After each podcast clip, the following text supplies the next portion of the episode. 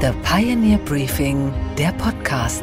Einen schönen guten Morgen allerseits. Mein Name ist Gabor Steingart und wir starten jetzt wieder gemeinsam in diesen neuen Tag. Heute ist Samstag, der 20. Januar.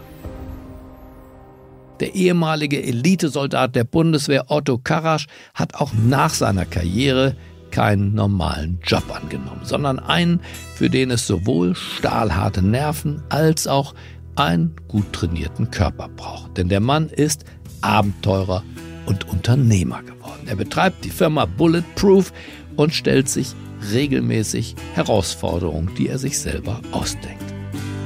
Gerade erst ist der Mann von seinem jüngsten Abenteuer zurückgekehrt. Zusammen mit dem Extremsportler Fabio Schäfer hat er die Wildnis von Kanada durchwandert, fernab der Zivilisation, ganz auf sich gestellt. Noch nicht einmal einen Müsli-Riegel hatten die beiden Männer im Gepäck. Stattdessen waren sie umgeben von Grizzlybären und von Wölfen. Das Ende des Trips, sie waren hungrig, ausgezehrt, ermattet, mussten vorzeitig abbrechen. 30 Tage sind zwei Freunde abseits jeglicher Zivilisation in der Wildnis von Kanada auf sich alleine gestellt. Wunderschönen guten Morgen aus Fort Knox. Hier draußen stehen Grizzlies, Wölfe, ganz oben in der Nahrungskette. Mit jeweils über 30 Kilo auf dem Rücken geht es zu Fuß 300 Kilometer querfeldein durch dichte Wälder, über schroffe Berge und reißende Flüsse.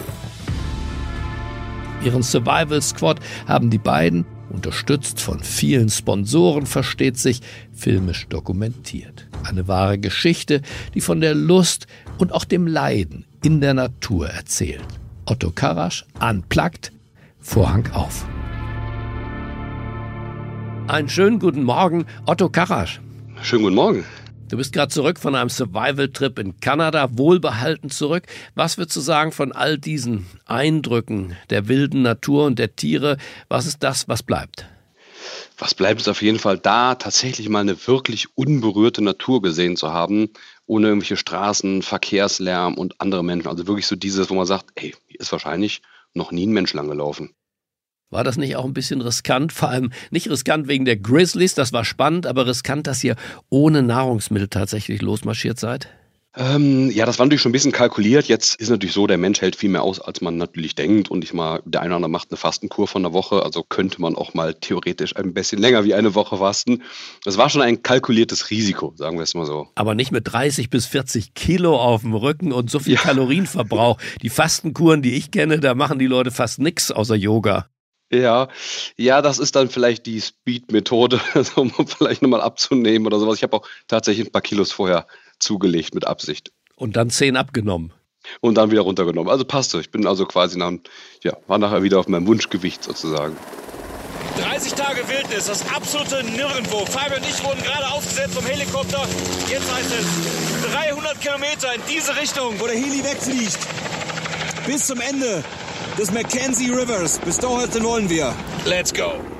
Ich bin auch schon oft gewandert, aber irgendwo hatte ich im Rucksack immer ein paar, äh, ich sag mal, Sachen wie Vitamine oder auch Trockennahrung, irgendwas für den Fall der Fälle. Ihr hattet wirklich nichts dabei, richtig? Also tatsächlich nichts, ausgenommen jetzt Salz. Äh, wir hatten einmal Salz mit Knoblauch und so ein Chili-Gewürz noch mit dabei, um zumindest mal zu sagen, wir können Salze zu uns nehmen und wenn wir dann doch ein bisschen Fisch oder Fleisch zu uns nehmen können, das so ein bisschen mit Zivilisationsgeschmack ähm, aufpeppen, das Ganze. Der Hauptnahrungsmittel wird natürlich Fleisch und Fisch sein für die nächsten Tage, Wochen. Aber es ist natürlich auch wichtig, dass wir Vitamine zu uns nehmen.